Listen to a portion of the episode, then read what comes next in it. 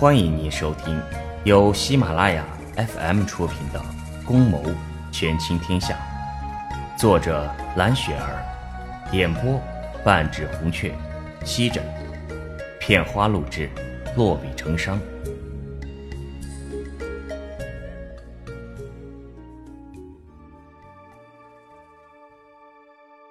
第十八章，这件事先放一放，容朕斟酌。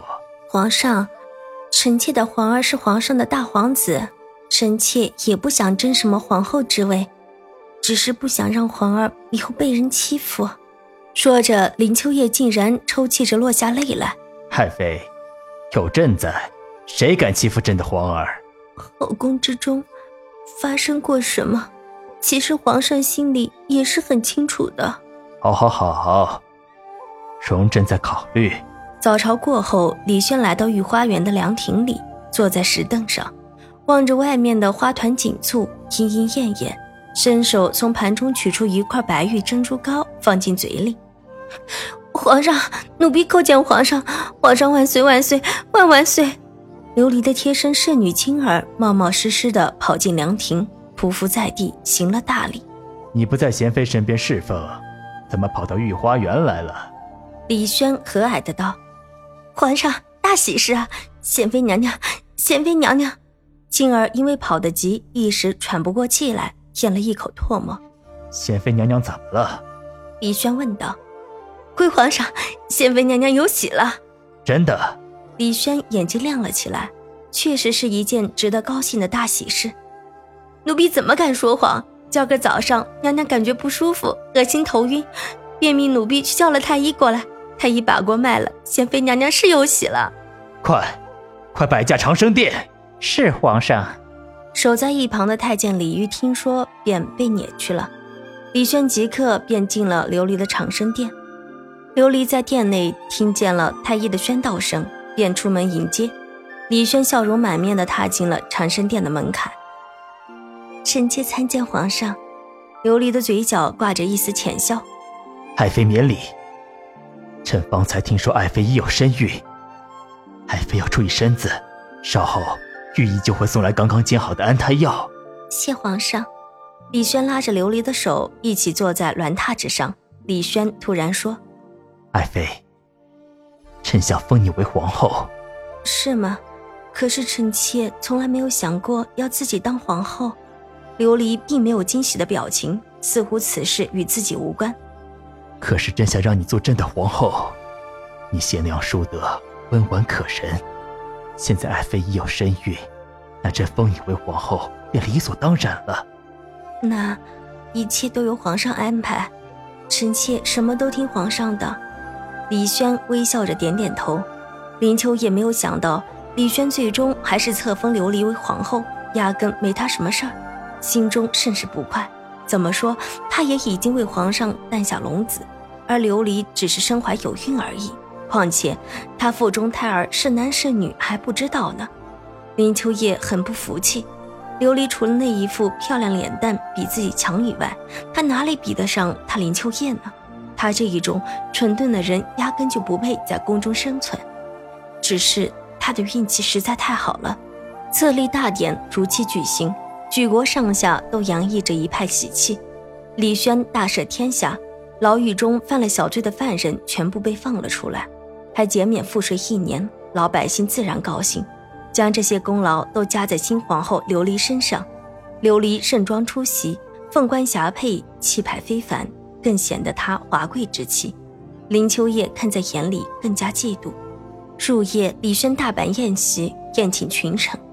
神龙殿内的龙椅上，只有琉璃有资格坐在他身边。殿下除了宫中朝臣，还有几个得宠的妃嫔在列，其中自然也少不了林秋叶。他望着琉璃笑靥如花的脸，暗道：“琉璃，就暂且让你笑上几天，看本宫怎么将你整垮。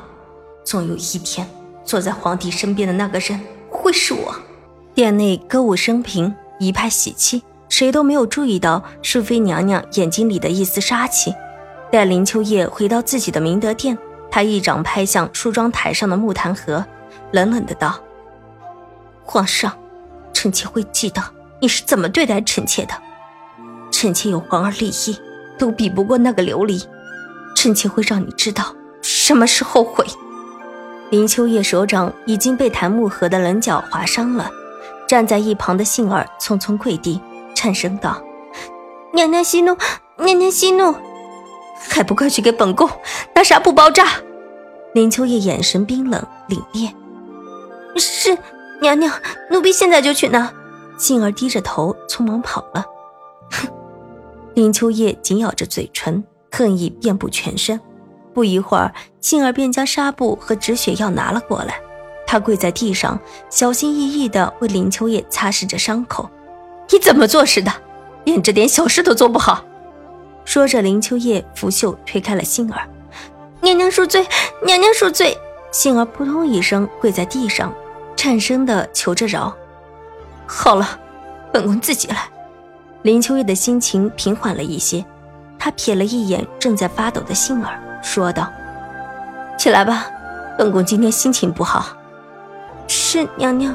杏儿低着头不敢看她。王连生曾经是她一起长大的好姐妹，都被她送进了浣衣局，更不用说她这个没有任何交情的小丫头。她害怕的紧，伴君如伴虎。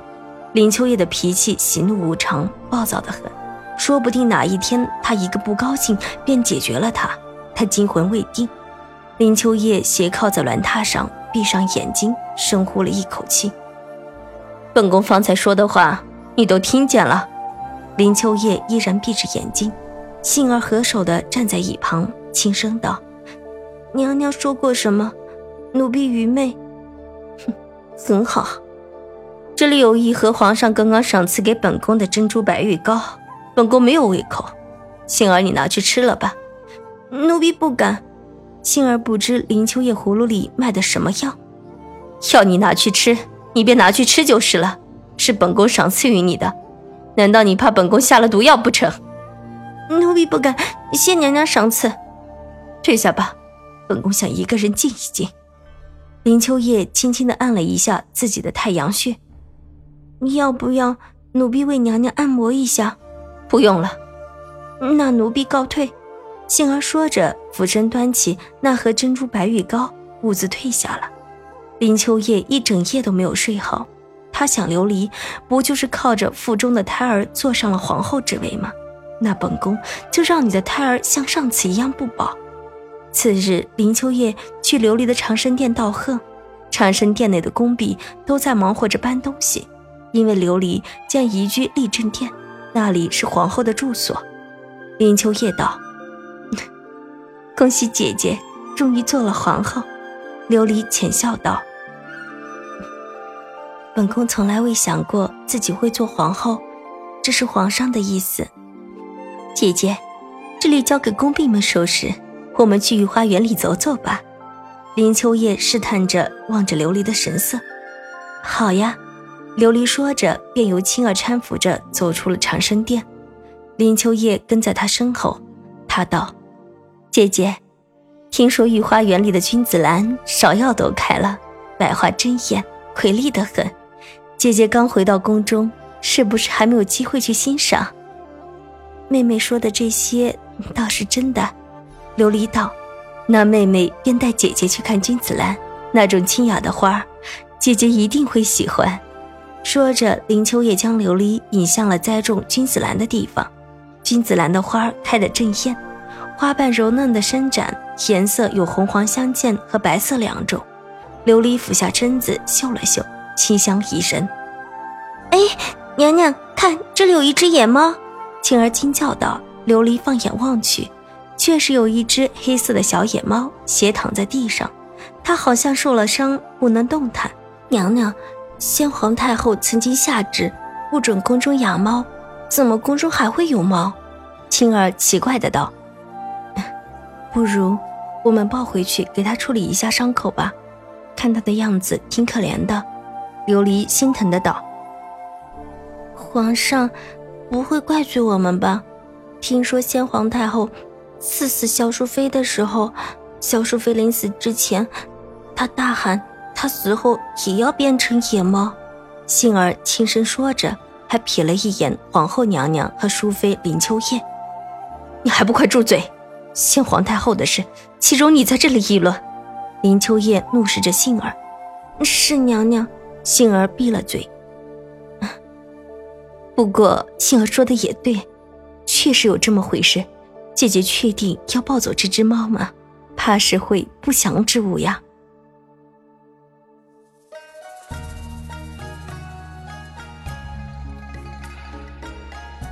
您正在收听的是由喜马拉雅 FM 出品的《宫谋权倾天下》。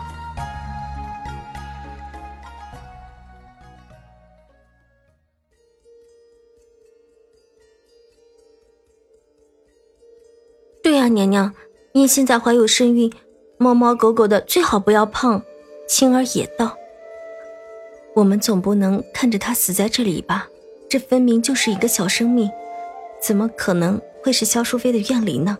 青儿，抱着这只小猫回丽珍殿。是娘娘。青儿撅着嘴，十分不情愿地抱起了那只小猫。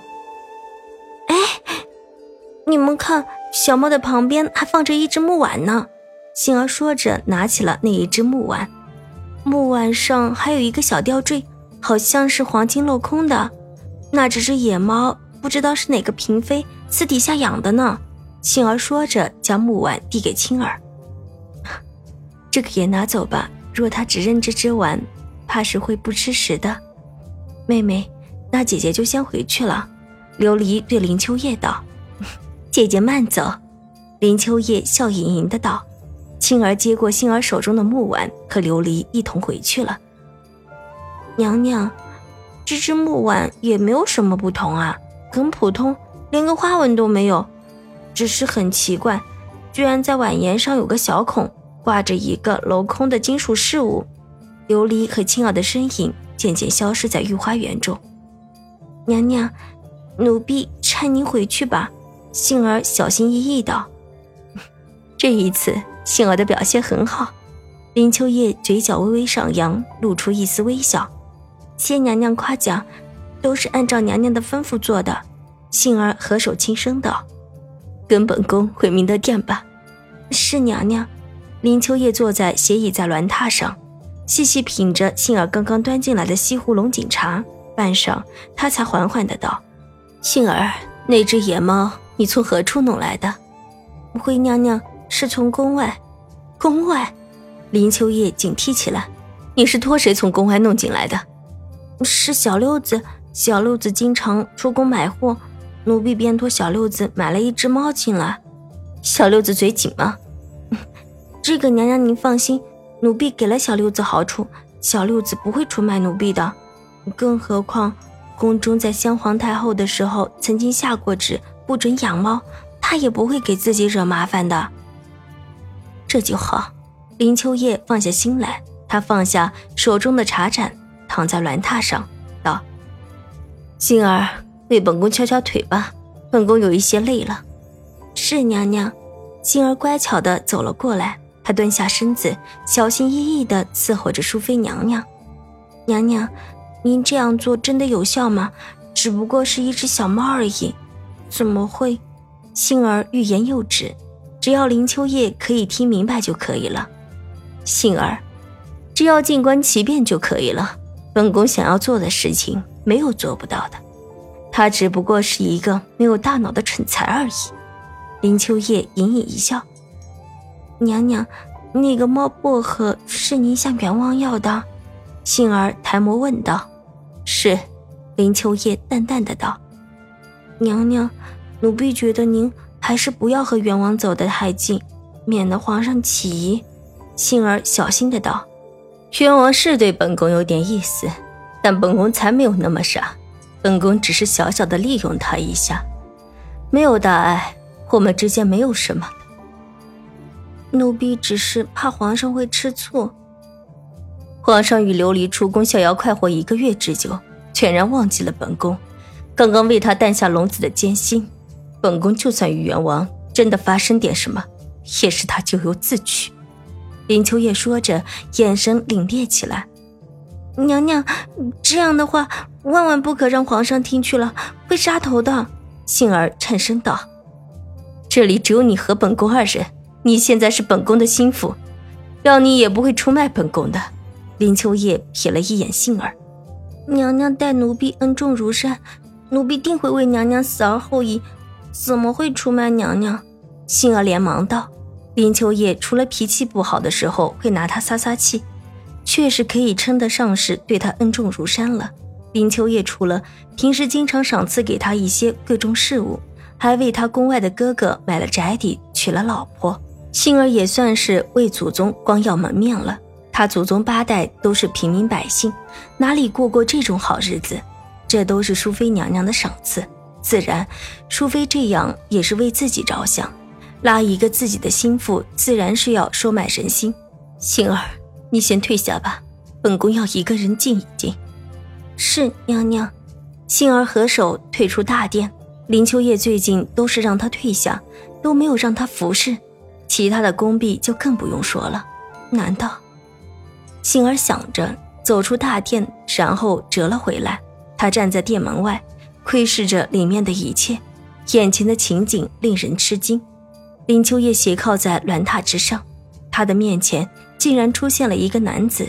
此人从背面看。高大英俊，他手执熏香，俯身坐在了林秋叶的身旁。熏香里飘飘袅袅的散发着依兰的香草味儿。依兰，熏香里还加了催情的药物。难道淑妃真的与人有奸情吗？那个男人有可能就是元王李孝。杏儿慌忙地捂住了自己的嘴巴，悄悄退出了明德殿。林秋叶斜靠在鸾榻之上，嘴角微微一扬，道。你就不怕你哥哥来了会治你的罪吗？哥哥现在在皇后的殿内，怎么会来这明德殿呢？元王说着，又靠近了他一分。林秋叶向后仰了仰，意味深长的望着元王：“你可不要忘了，我是你的嫂嫂。”嫂嫂，本王只知道春宵一刻值千金。人生苦短，能行乐时且行乐。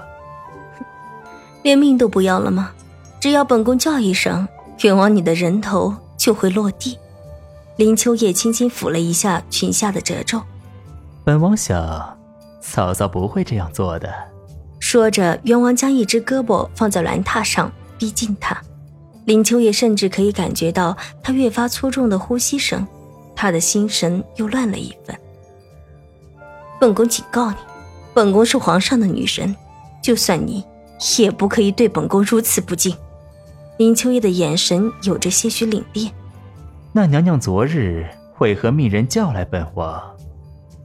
本王的手指间还残留着娘娘您温柔的体香。住口！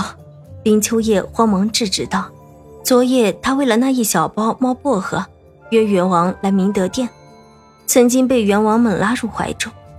牡丹花下死，做鬼也风流。”元王说着，伸出手勾起他尖尖的下巴，正欲轻薄。林秋叶屏住呼吸，忽然挥掉他的手，道：“你你燃的是什么香？你放了催情草？”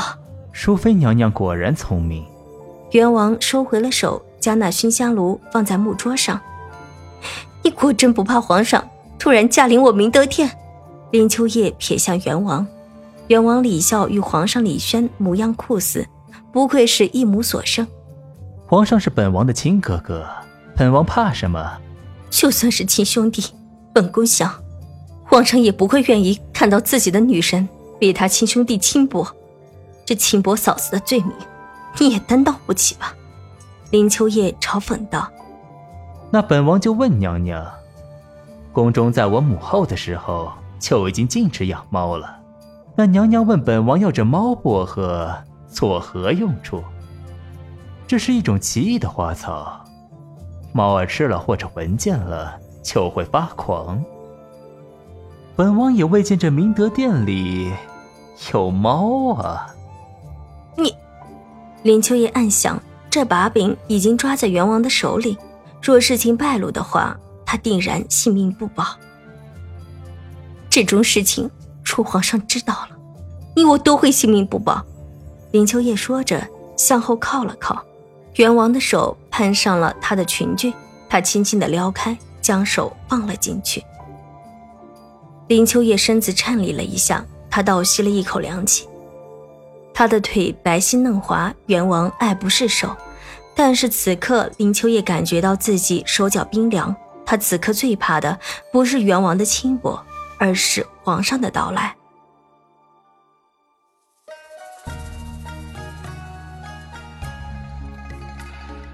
亲爱的听众朋友，本集播讲完毕，感谢您的收听。